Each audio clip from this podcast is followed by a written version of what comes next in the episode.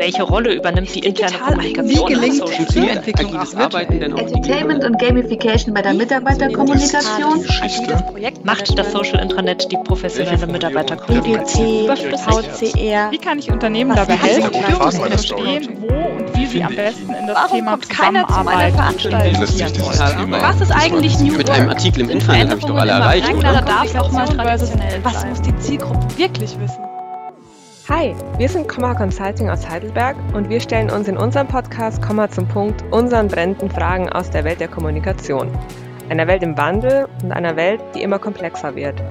Wo Kommunikation Hand in Hand geht mit Change und Zusammenarbeit. Genau deshalb basiert Komma übrigens auf den drei Cs Communication, Collaboration und Change.